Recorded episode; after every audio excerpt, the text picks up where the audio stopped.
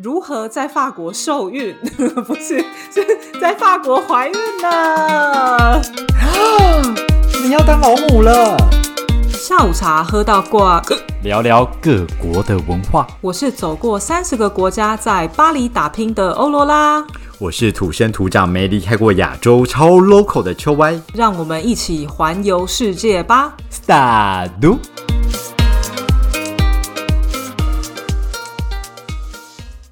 萨利，大家好。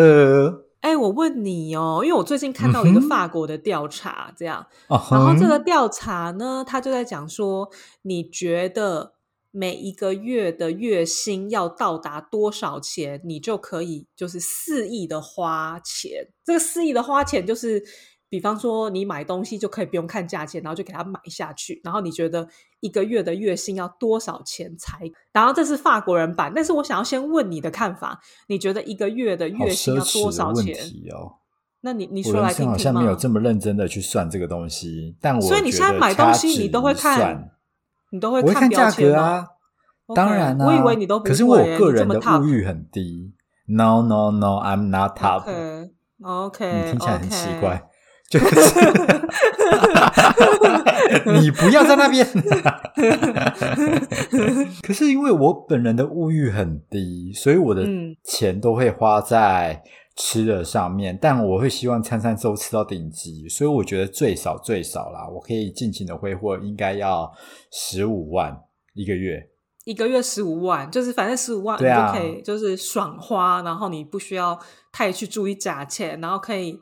就是吃火锅，你就是吃橘色这样，是吗？对对对，就跟你的以前的生活一样，你可以回想一下你以前的生活，大概就是我梦想中的生活。你的人生就是我梦想的道路。Oh my god！金句名言，你少在那边。可是你看，十五万，岁因为十五万是你说你。在没有什么物欲太强的状况下，因为你的物欲基本上只有对吃这方面，十五万就 OK。对对对，吃跟旅行啊，我觉得旅行很重要啊，因为你总不能 always 人生就是在台北市度过。说的也是，那你这个十五万是税前还是税后？我刚才想说。税是什么？你说就是 S L E E P sleep 吗？耶，扣税前 tax T A X 那个税没有，你不需要问台湾人这个东西好吗？啊，因为没什么税，台湾人的税就是这样子。对啊，所以十五万就是我想花的钱，就是十五万。OK，那你知道法国人的回答是多少钱吗？我觉得一定远远超过十五万。依照你们的所谓生活品质来看的话。那你觉得大概是一个多少钱？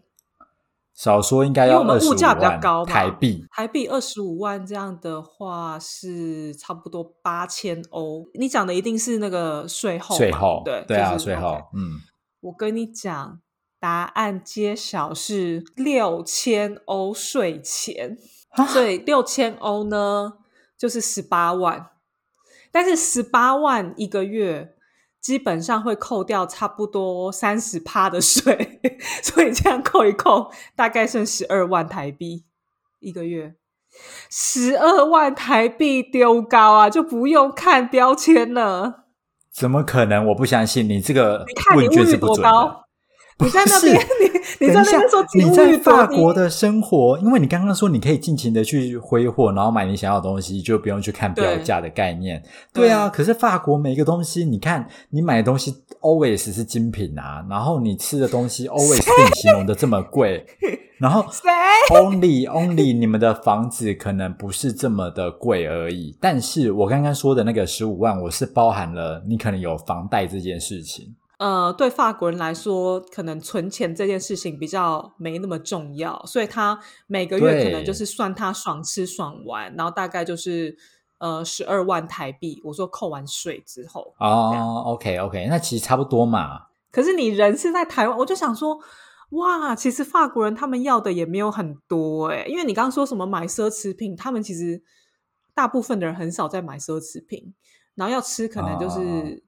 吃家里，所以你偶尔去去餐厅什么的，好像真的花费也不用到很高。然后确实，我有朋友，我个朋友呢，他收入就是一个月是七千欧这样，他确实就是一个过一个不用看标签的日子。然后他要什么东西他就买，但当然他不是去就是什么 Chanel 这种店，他要什么东西就不是，就是我说他去超市或者是，也不是那样子。就比方说他去超市呢，哦，他可能假设哦，他看了他看到眼前有三个杯子，他不会特别去比较说哦，这个杯子这个两欧，这个五欧，这个十欧，他就看到他喜欢的那个就拿下来这样，所以他甚至就是。有曾经被店员讲过，就说：“哎，你真的要买这个吗？因为另外那个真的便宜很多哟，你要不要买另外那个？” 然后他就会说：“哦，哦，是哦，怎么样？想花钱 错了吗？”大悟，所以，所以我真的觉得差不多六千，其实真的是可以的，够了就对了，没关系。今天录完之后，我们今天先来认真的喝一杯下午茶。录完之后呢，我来扪心自问一下，我到底需不需要十五万去过我的挥霍人生？好吧，我反省一下，你就承认，OK，可以。那我们今天下午茶喝什么呢？我们今天要来喝一杯黑糖鲜奶，有没有很健康的感觉？天哪，你刚才前面聊的这么奢侈，然后你今天跟我喝了一个便宜货。哎，没错，哎，黑糖鲜奶好歹这边也是要大概六欧吧，也是要个一百八台币，贵哦。那真奶就这个价钱呐，在这边。那我真的很难相信，你刚刚说就只要六千欧的税前就可以无止境的挥霍。你看这一杯奶就要十八一百八十块。可是，一般的法国人又不喝真奶。OK，fine。为什么要喝黑糖鲜奶？是不是很健康？是不是要喝点奶？因为喝奶补奶，什么状况下要喝奶补奶？需要。嗯，我们今天势必要聊的就是整形的话题。最好吃，隆乳整形，拉皮。哎，这个话题我很喜欢哎，我觉得我们的听众一定很多人想听。那好，那我们下次聊好了，有关于整形。所以今天不是要聊这个？不是？你觉得我长这样像有整形？那是不是很失败？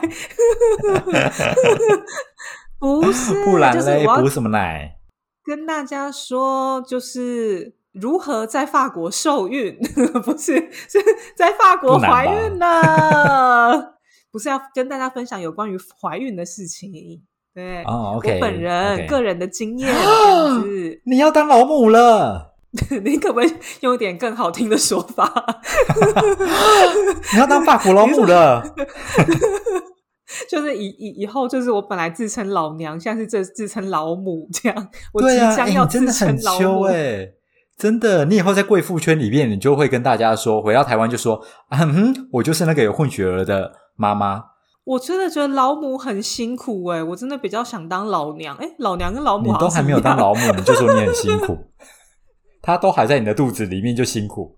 哎，怀孕真的很辛苦哎，但是因为我今天做这一集呀，主要就是想说，哎，好像可以探讨一下，就是怀孕的时候。在台湾跟法国有没有什么样的文化差异？因为毕竟你身边的亲人或者你的朋友在台湾，就是可能也怀孕有小孩了，那啊，他们的遭遇是不是跟我不太一样？这样子，我我自己蛮好奇的，对啊，可以跟大家分享看看。第一个呢，很好奇是，通常啦，就是如果你的朋友或是你个人听到你朋友就是怀孕了，你的反应是什么？爸爸是谁？你会不会太前卫？会不会太前卫？不是，你有未婚生子的朋友吗？哦，是没有啦，是没有。那你问正经一点，正经一点。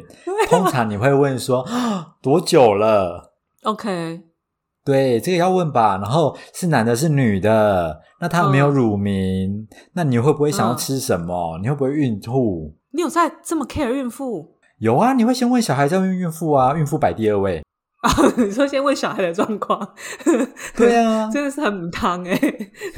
哦，OK，那我觉得好像差不多哎，因为基本上就是法国人听到了好像啊，他们真的就是有个流程，而且基本上是一定必问这两个问题。我其实有点不懂为什么。嗯，第一个就会问说：“真的恭喜，那他是男的还是女的？”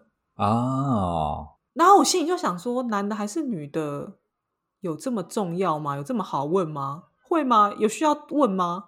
我觉得问的意义是什么啊？好，我觉得反过来说好了。那不然你希望这些人看到你第一句话要问什么？如果是我的话，我就会说啊，恭喜！那你现在感觉怎么样？如果是我，我就会这样。天啊，你好人性化哦！不是啊，哎，你知道男的、女的，然后呢？你可以干嘛？啊，我就会开始帮你准备，到时候要送你男 baby 的衣服还是女 baby 的衣服啊？可是你可以买 unisex 的衣服啊，就是共用。我这个人就是比较细心，我需要去了解客户的一切，我就把你的小孩当客户。你就职业病，从从现在就开始养，然后等到长大二十岁就可以开始用你的产品，这样。哎，你这个埋很深呢，好可怕！不是因为你看，你现在也不一定需要说什么男生就是要穿蓝色，女生就是要穿粉红色这种事吧？在法国可能不用，可是，在台湾还是这样子啊，没有变啊。OK，所以就是你问性别，可能就是纯粹的好买礼物这样。对对对，还是你就会想说，哈，不是男的，那你那个爸妈会不会觉得说什么传宗接代什么之类这样？也会啊，很可怜，也会，也会，你还会，你问性别才有后面的话题可以延续。如果说我问你说，哦，你你现在还好吗？你一定会说。嗯，还好就这样子。那我要延续什么话题？但如果你问性别，你会说生男的，然后是哦，男生。那他他会不会在里面很好动啊？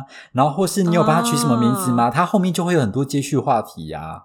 啊，OK，原来是这样，对吧？所以就是一个好讲话题，是不是？嗯，就是一个业务职业病的概念，在思考这个问题。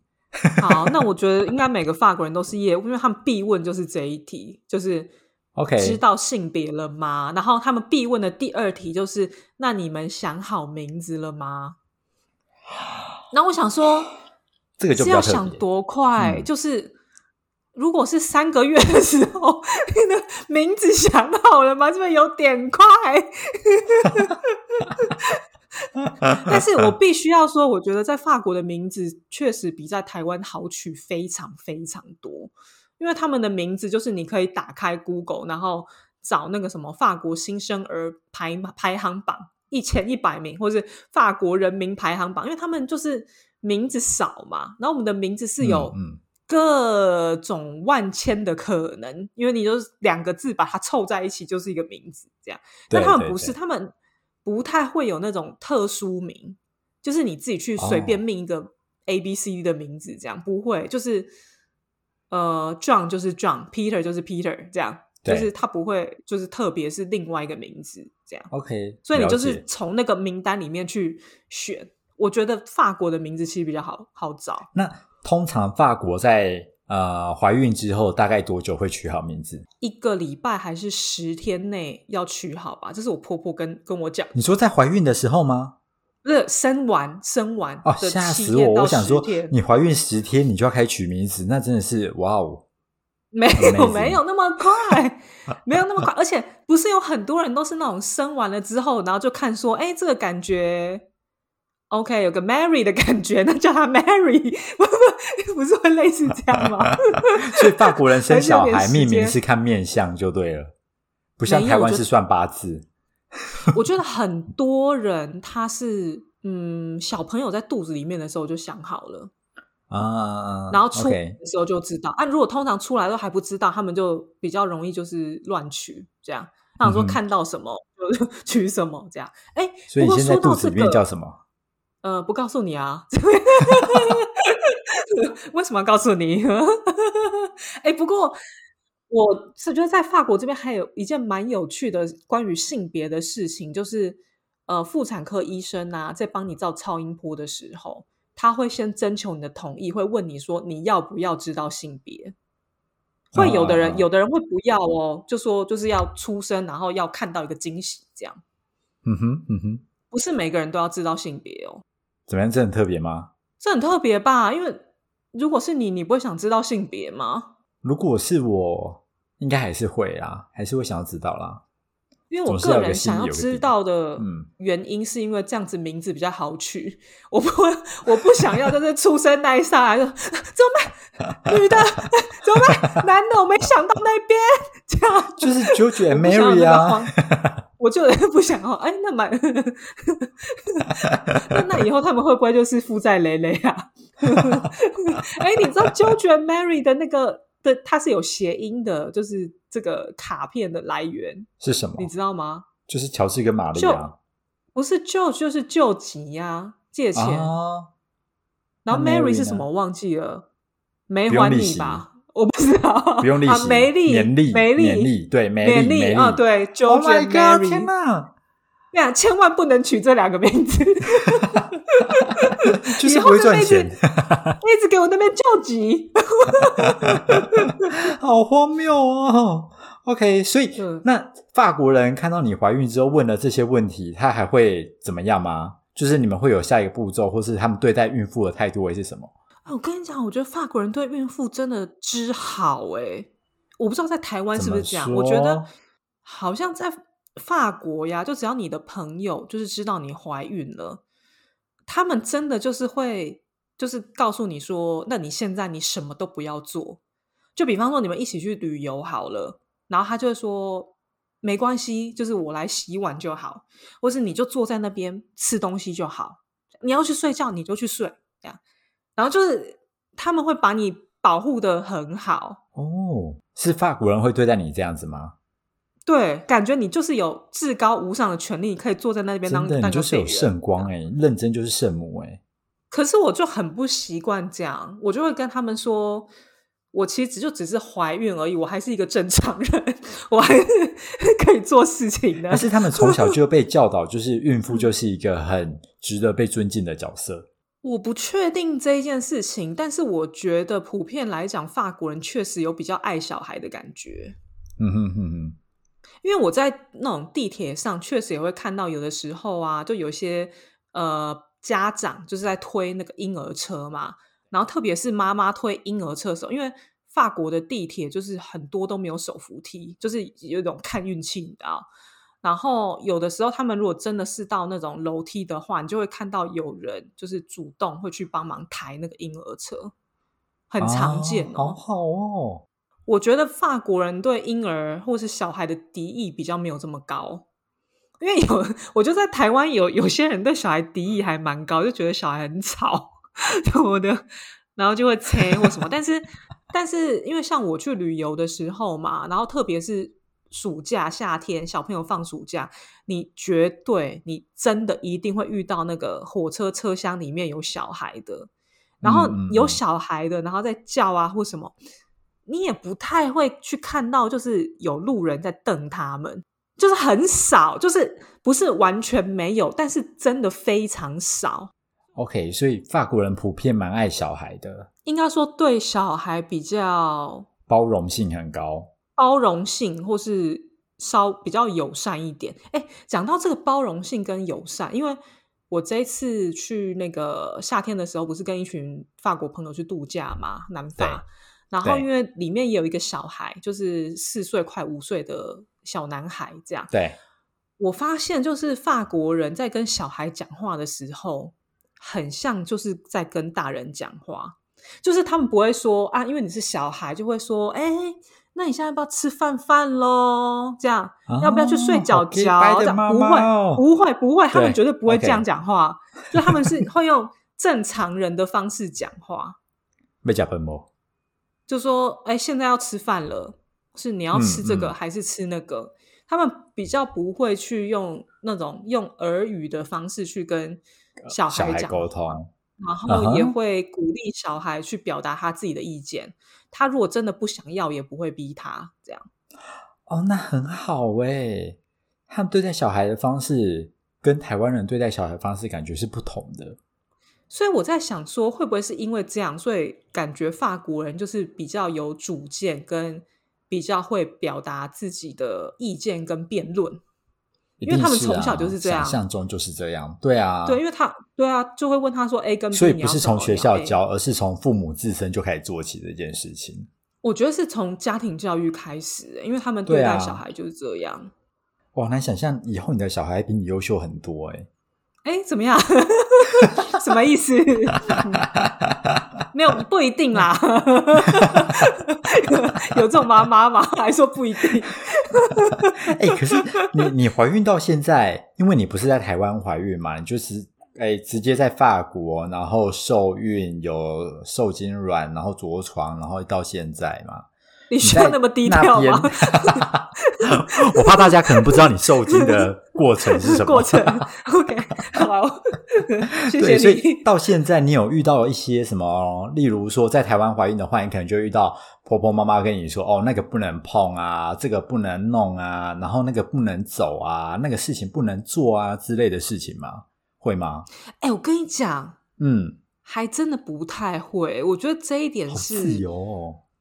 我觉得在法国很好的一点，就是我觉得他们禁忌比较少，他们不像就是台湾人，就是那种有那种传统的禁忌很多啊，就是什么啊不能吃冰啊，然后不能呃运动啊，不能抬重啊，不能怎样怎样怎样怎样啊，嗯，对。那因为我就有听过，就是我朋友他就是去那个 Seven Eleven 嘛，然后他就想要买冰咖啡，孕妇这样，店员不准他买呢。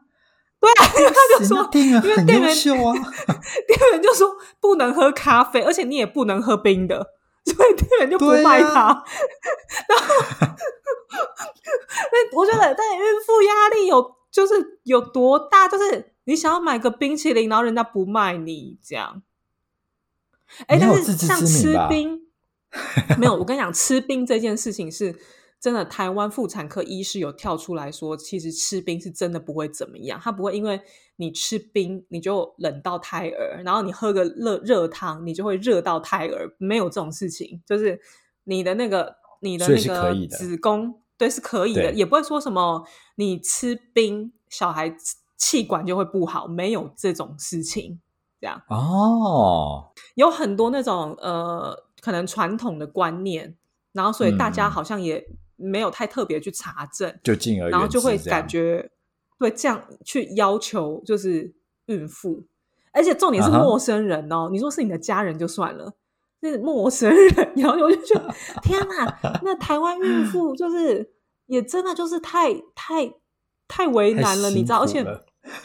我有一次啊，我以前啊，就是自己一个人去旅游的时候啊，那我在路上我就遇到一个加拿大的女生，然后我那时候看到我真的是快吓死了，就是因为那个加拿大的女生肚子非常大，然后我觉得她那时候怀孕应该有个七个月左右，然后她是去一个登山健行的路线，这样，因为我那时候是去登山健行，对，然后我那时候就想说，哇，太猛了吧，但是她动作都非常灵活哟。呵呵，然后我我我那时候看到时候其实有点吓到，但是我发现说，哎，其实好像在法国这个东西还是大家都会去登山，嗯，应该是说每个人自身的条件不一样，你平常啦，你可能你就是有在跑跑步啊，或是你就上健身房啊，那你可能你是孕妇，你可以照做，你只要不要觉得说有不舒服的现象发生，其实是 OK 的。你说孕妇七个月还在那边跑步？你是认真的，我是认真的，不是医生，医生也是这样建议啊。你如果呃，因为你一定要运动嘛，啊，你如果定期有这样习惯，你不要说你以前没有，然后你现在突然去做一个新的运动，嗯，这样那就不 OK。因为其实像我的那个医生啊，他有跟我讲，因为我就是有习惯骑脚踏车嘛，嗯，然后医生就说，哦，脚踏车你可以继续骑啊。他说脚脚踏车可能会比较有危险的一点，就是因为你不知道你在路上会发生什么情况。但是我今天不是一个孕妇，我一样有这样的危险，就是因为他的不就是你知道未知的状况，可能就是你可能会被人家撞到或什么，那个不是因为你的关系，所以他们说其实这些运动都是可以做的，对。然后路人也不会去阻止你这样。我我通常被阻止的比较是不要拿太重，他们会帮我拿。然后我发现提重物这个东西啊，怎么样？它真的是一个前人的智慧耶，因为我个人就是。偏比较那种不信邪的人，嗯嗯，我我不我不柔弱啊，看起来柔弱吗？我以为你要灌输给我们的听众一些错误的观念，吓死我！我马是你在灌输的好吗？因为 我就是很习惯做什么事情我都自己来，然后我真的发现怀孕啊，不能提重物是有道理的，因为怎么说？我真的只要一拿重，其实也没有多重，可能就是跟以前一样这样。我就在前三个月的时候啊，我就会觉得说会很想吐，我不知道为什么，就莫名的，你只要拉到重物，你就会很想吐，就是会有那个生理反射这样。然后现在呢，我是拿重物，如果真的有。拿到一个重量，你就会开始觉得说肚子没有那么舒服。对，就是可能是因为跟你的那个肌肉有关系，有关系，因为你现在那个肚子被撑开啊，干嘛的？Anyway，所以你你你就你就比较肌肉使不上力或什么的，所以就会感觉比较不舒服。所以我觉得提重物这是有点道理，但是也不是就是你完全不能提任何东西。我觉得在法国这边呢。还是很多孕妇，她们生小孩就是怀孕，她们还是照吃生菜啊，因为他们基本上蔬菜的来源就是吃生菜啊，那种没熟的东西耶，对啊，它会有细菌。但其实我觉得在法国这边呢，法国的妇产科医生其实还是蛮重视，就是弓浆虫的测试这一块，就是生肉啊、生食。弓浆虫就是弓浆虫，弓弓浆虫这个虫呢，它基本上就是嗯，比较会在，比方说呃，动物的身上啊，或是在一些生食生肉的地方会发现这种这种虫。这样，OK，啊，这个东西呢，它可能就会导致说你会生出畸胎，或是早产，或是反正就是对宝宝不好这样。所以其实在这边，在法国这边，你一旦怀孕超过三个月之后，你就是每个月都要抽血，然后去看看你这个指数是不是正常。这样，这个他们确实是还蛮在意，所以他们的讲法也是说，你怀孕不能吃生鱼片，这样，然后你不能吃生肉。对，然后他说生菜的话，他们是没有严格的禁止你，但是他会跟你说一定要洗干净。了解，对这个部分是他们比较在意，而且不知道为什么，就是亚洲人比较没有这种弓浆虫的抗体，所以就是每个每个月都要检查，都要验这样。了解了解，可能因为你不是从小吃到大吧，不是大量的去食用这些东西，对啊。可是我们吃很多生鱼片，杀虫剂在身上，你有到吃很多生鱼片是不是？我很爱吃生鱼片呢，哎，可是你知道说到这个啊，你知道在日本的孕妇啊，他们是可以吃生鱼片的耶，就他们没有被禁止这件事情。对呀，你看，那我刚刚说的很有道理啊，他们从小就要吃。所以说日本人有抗体吗？对他们有杀虫剂在我觉得不是，我觉得不是哎，因为他们是说，因为基本上生鱼片它应该是要经过一个冷冻的过程，然后再给大家吃，所以基本上它如果嗯。对它，如果真的有冷冻到一个就是不知道 minus 几度的程度，其实你在吃它是 OK 的。只是你在这里，你无法确定说每一家就是寿司店都是这样做。对啊，OK OK，了解。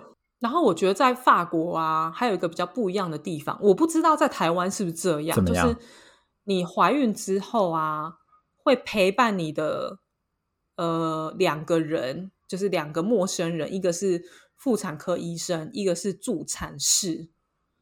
我在台湾好像没有听过助产士这个东西。陪伴你的意思是在你怀孕这个期间吗？对，就是因为这种东西。因为你医生，你就是你每个月都要去看医生嘛，就是看那个妇产科医生啊，所以他就会跟你讲说，哎，怎么检查结果怎么样怎么样，你之后要去做什么检检查结果。老实说，我不知道台湾的嗯妇产科医生是怎么样，但是我自己遇到的那个妇产科医师有一个是真的蛮废的。因为他就是例行检查，他其实他不会给你任何的什么心理安慰或什么太多的资讯，他就会跟你说：“OK，检查没问题啊，量体重没问题，血压没问题，好，呃，下个月你要做什么检验？OK 啊，那你还有什么问题？就这样，不会有其他的，不会有其他的东西。那你如果没有问题，就这样，就是可能一个看诊可能就是十分钟，对，就结束了。OK。但是我觉得台湾的妇产科医生是不是多多少少有一种心理医生的感觉啊？就他可能会跟你解释一下，说：“哎，为什么要做这个检查？对，或者是说，哎，那你要不要自费做什么？哎，你要不要怎样怎样怎样？哦，你现在这个状况没没关系，我觉得我不知道，哎，可能是我遇到那医生真的很废，所以没有这样的东西。但是法国有另外一个呃人叫做助产士，然后助产士这个人就很神奇哦，就是他呃，反正他跟那个妇产科医生是分开的，就对了，就是对对，你要分别看这样。然后这个东西就是法国的鉴宝也有几副。然后基本上他就是会教你一些什么呃喂教的东西，这样就是告诉你说啊，你呃生小孩的时候啊，你会经历到什么事情啊？那你现在心情怎么样啊？那生产的过程是怎么样啊？那爸爸可以做什么样的提前准备？妈妈可以做什么样提前准备？然后我有个朋友啊，他跟我说，他是在那个英国看助产士，这样对，然后他就说他觉得看助产士真的非常的好，他就说。有一次呢，助产士就跟他讲说，如果呢在生产的期间，就是你的老婆非常非常的讨厌你，对你大吼大叫、出言不逊，那都是正常的现象，不要担心。这样类似就是先帮你做一些心理的辅导，讲让你对于生产或是好像心理医生哦。就不会那么害怕，有点类似像这样。那我就想说，是不是医生太废了才需要这个角色？但是法国呢，就是有有有补助，就说啊，这助产士我不忘记是几堂课，不知道六堂课还八堂课吧，你就跟这个助产士一起过，然后会全额补助你那个看诊的费用，这样，然后他会陪伴你走过你的孕期，让你心情好一点。哦，那听起来很不错哎。在台湾是不是？妇产科医生就要担任这个角色。那妇产，我觉得可能是因为我蛮少听到助产士这个位置的。对，对啊，对。但是常常会听到，就是这些孕妇去找医生的时候，医生好像都是蛮细心的去跟她说：“哦，这次的产检状态是什么啊？然后你可以怎么做啊？然后你要吃什么啊？或做什么运动之类的。”好像都是医生在说这件事情。真的，因为像我医生呢，我就会问他问题，然后他就会说：“哦。”你不会有这个状况，就像就没了，他不会再跟你多说什么。而且你知道，因为那个医生呢，虽然啦，就是就法国的健保还蛮好的，就基本上都有补助，然后再加上我有个人的保险嘛，所以他的就是我基本上我只要去看医生都是全额不用钱这样。嗯嗯，那很棒。然后呢，因为他们这边法国的医生就有分很多不同的等级，就是有一个基本的一般的。正常的门诊，然后再来呢，就是呃，它有一个固定的费用，但是比一般的门诊的医生再更贵一点。然后还有一个就是它自定价钱，所以可以到非常贵这样。所以你去看医生呢，有可能非常贵，也有可能就是正常不用钱。然后我去看的那个妇产科，我说很废的那个医生啊，我就只要每次去给他看。我就是要付他八十欧，就两千四台币，然后十分钟，我就觉得很不爽，我就觉得十分钟拿那边给我没看什么，对啊，对啊，我跟你讲，这个要不是鉴宝给付你，那真的是堆心瓜。还好法国鉴宝蛮好的，而且法国鉴宝还有还有点好处，就是你怀孕五个月的时候，他就会通知你，他就会说。哦，那个孕妇的那个牙齿保健很健康，很重要哦。然后他就会给你一个，反正类似像公文跟通知的东西，然后让你可以去看牙医。然后那个牙医不用钱吗？完全免费，这么好？法国牙医多贵？你这对啊，你洗个牙呀，补个牙，对啊，你。那个多划算，你一次省下来就两三百欧诶，你可以省到一万块台币都没问题。如果你蛀牙蛀很多，你就你就盯到怀孕五个月的时候去去看牙，有需要为了这样子吗？哎，一万块很多哎。然后反正之后有一个期间，就是你看医生都不用钱，这样就了解。哎，但要理清一下，就是你刚刚说这个可能是有法国的健保补助，可是如果他今天就是到台湾，然后不小心跟法国人就是怀孕了，才刚去法国的话，那他也会有这些补助吗？还是他一定要成为同居人啊？还是什么样的角色？基本上你到法国啊，如果你是要长居啦，你不是拿什么旅游签证这种的话，你都一定会去申请他们健保卡，这样，然后你。因为你知道他们行政效率很慢，所以你健保卡就是要申请一段时间。但是他会有说，好像你在怀孕前不知道是三个月还是六个月，还是反正就是有一个月数这样，你就是要加入他们的健保就对了。哦，怀孕前多久要加入这样子？嗯，对啊，你如果没有在怀孕前加入，你就好像你就没有这样。哦，OK，所以这边听众大家留意一下，如果你要当法国妈妈的话，你要把 schedule 准备好。不可以突然怀孕，要先就是健保要先拿到了之后，对对对，所以你的那个流程要准备的非常的完善。你知道我发现呢，还有一点蛮特别的事情，是因为到了像我们这个年纪，你就会开始不知道为什么，就是会有一些广告，或是身边的人就会开始有很多的新闻资讯，就会告诉你说。是时候喽，要冻卵喽！你不觉得在台湾好像冻卵这两个东西是大很常被大家提起的事情？对啊，但是在法国啊，我觉得大部分都没有听过这是什么东西，甚至不知道这是什么东西。怎么可能？就大这感觉就是一个很前卫的技术啊！我跟你讲，就是台湾可能真的走太前面，真的 真的没有人在提这个东西。为什么？我觉得就是冻卵这个东西在台湾的 marketing 太成功了，有可能。而且你想哦，冻卵就是第一个呃要件，就是你钱要很多，因为你冻一次卵好像要十几万台币吧。可能法国人也没什么储蓄的习惯，也付不了那个冻卵，所以就 干脆就没有宣传。第二个，我觉得他们都觉得生小孩是一个比较自然的事情，好像不需要，因为你年纪到了，好像你就该生，或是你就该去冻卵。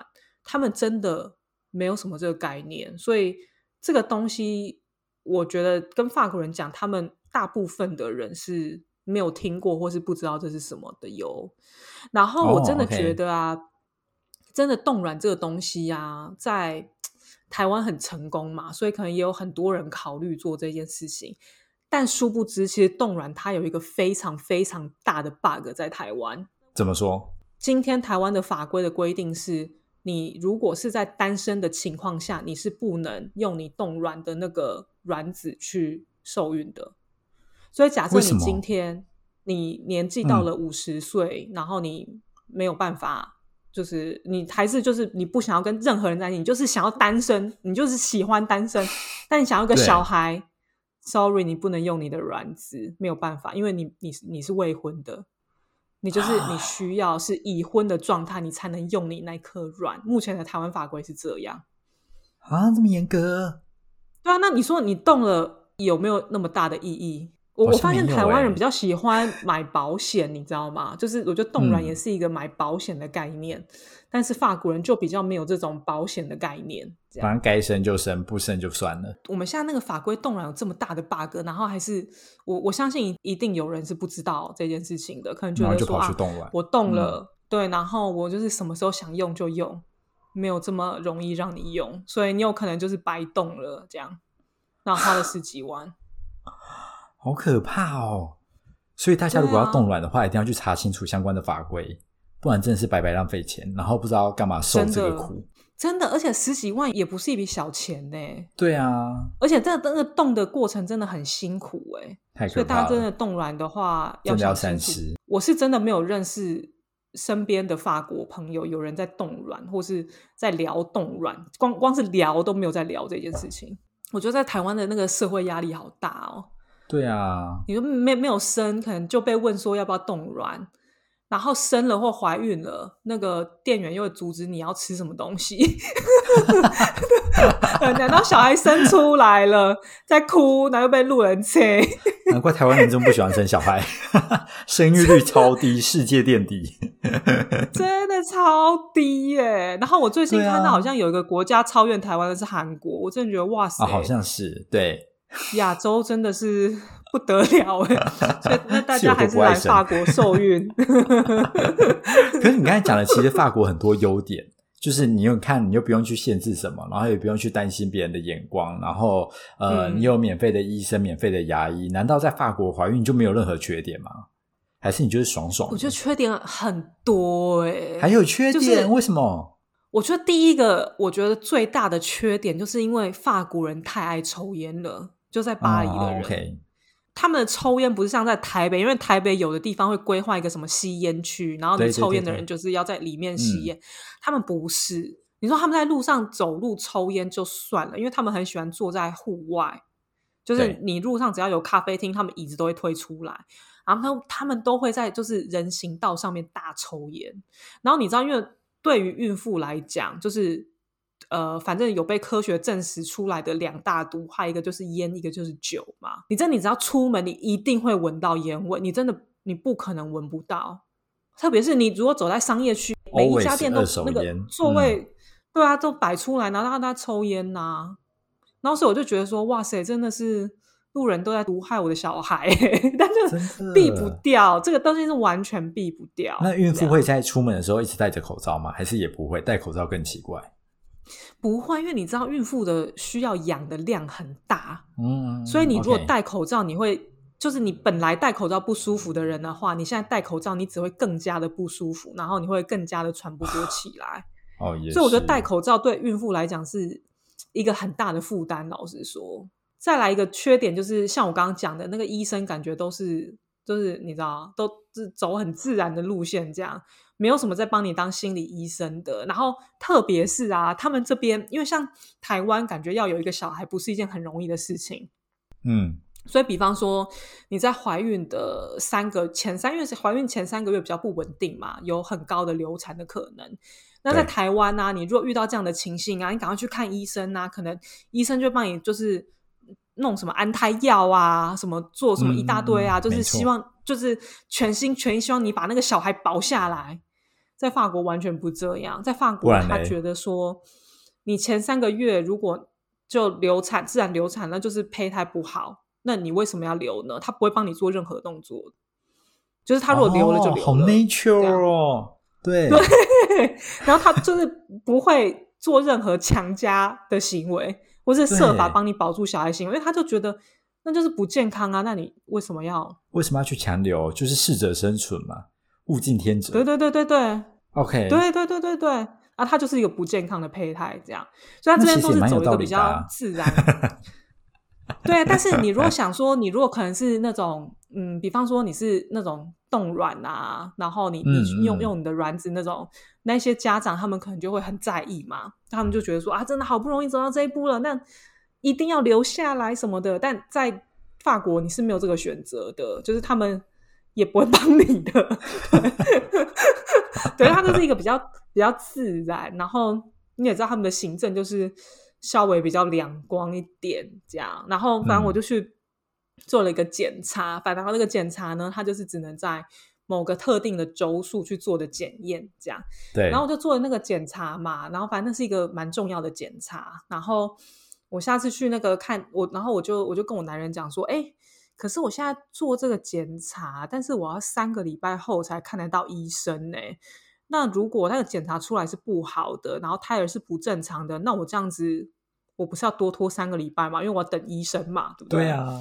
然后他就跟我讲说。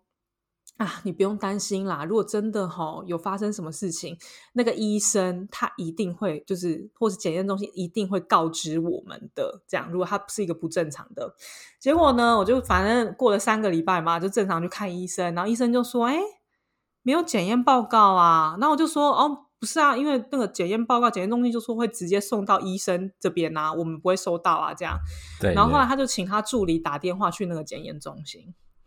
他打了三次，第一次那个人就说没有这个检验报告，然后他就挂电话，然后呢他又打了第二次，就是想说换另外一个人接，然后那个人呢又说找不到这个人的资料，没有这个检验报告，然后那个医生的助理就开始怀疑我，他就说 你真的有去做吗？我说我有，非常有，然后你要跟他说哪一天。你去做，我就是真的有做。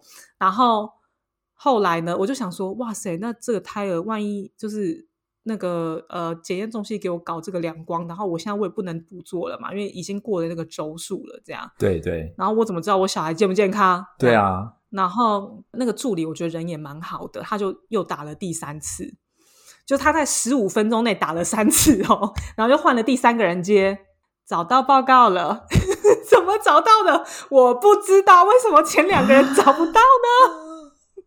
好两光，然后还好那个报告是正常的，这样。但然后我就想说，哇塞，那你如果今天是不正常的，你就拖了三个月也呃不三个礼拜这样子。对啊，就非常的两光。天哪，连医院的行政流程都这么糟哎！真的，所以就我我觉得啦，这个这这个应该是属于比较。觉得缺点或是压力的部分，然后我觉得可能对很多台湾妈妈来讲，一个最不方便的事情就是这边没有所谓的什么月子中心这样。哦，你不能当贵妇。嗯，对，就你基本上你就是呃，孩子一生下来你就是母婴同事这样，就你可能你下面还在痛，但是你你的小孩就是已经在你的胸口哭了。嗯，对，然后要喝奶这样，对，就是可能比较没有办法休息。但是现在有很多那种。海外的月嫂就是你可以付机票，请那个台湾的月嫂去帮你坐月子，然后就是可能一天多少钱，然后你提供他住，然后他帮你照顾小孩，这样有类似这样的服务啦。对，就专门在服务亚洲人吧。呃，对，对啊，但是也也有这种，按照这种通常就会很抢手，因为他服务就是整个海外的华人这样。OK，OK，了解。所以还是有配套措施啦，好不好？你要硬要找的话，还可以找得到。对，只要你钱够多，然后房子够大，因为它基本配备就是你一定要有一间房间给他住嘛。嗯，给月嫂住，我觉得很合理啊。对啊，对啊，我觉得听完你在这样讲这些东西，大家还是可以评估一下，因为我感觉好像还是优缺点都存在那边。对啊，就是就是五十五十，对不对？你也不能说好像台湾比较好，或是法国比较好。对，那就是不同的好不同的文化差异。确实啦，如果你真的在台湾生小孩的话，你就是一出来进月子中心，你那个月你真的就是会舒服，然后会有比较充足的休息。那在法国就真的比较没有这样的事情。嗯，所以我确实有听到，就是有一些就是台湾妈妈就是在法国就住在法国，然后回台湾生小孩啊，因为台湾有月子中心啊，或是台湾有家长帮你照顾，因为。在这边比较不会说什么婆婆或是什么你爸妈来帮你照顾比较少。嗯嗯嗯，了解。啊，anyway，这就是我这个怀孕中体验的一个小小的文化差异啦。所以好像也没有真就是刚刚说的没有特别就是法国好或是台湾好，但是就是一个不同的经验。但接下来呢，要生的时候。哇！我遇到那个法国的医院，法国的行政不知道会怎么样啊，好刺激啊！之后要生的时候再跟大家分享喽。那如果你有在海外就是怀孕啊，或是那种生小孩的经验啊，也非常欢迎你到 IG 跟我们分享哟。那我们下周见。